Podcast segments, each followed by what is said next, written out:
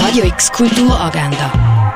Präsentiert vom Club 94,5. Es ist Sonntag, der 21. Februar und das kannst du heute machen. Im Film Dark Waters geht es um den Anwalt Rob Billett. Er deckt einen Umweltskandal auf, nämlich dass ein Unternehmen seit 50 Jahren giftige Chemikalien in einen Fluss pumpt bei ihrer Teflon-Produktion.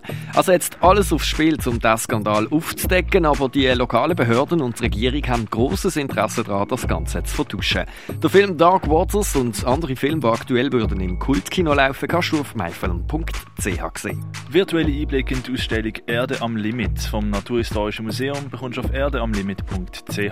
Auf kunstmuseumbasel.ch kannst du einen virtuellen Rundgang durch die Ausstellung Rembrandts Orient machen. Digitale Führungen, Werkbetrachtungen und Talks aus der Fondation Baylor kannst du auf fondationbaylor.ch anschauen. Um Netzkunst geht es in der Online-Ausstellung We Link Sideways. Finden kannst du die auf hack.ch.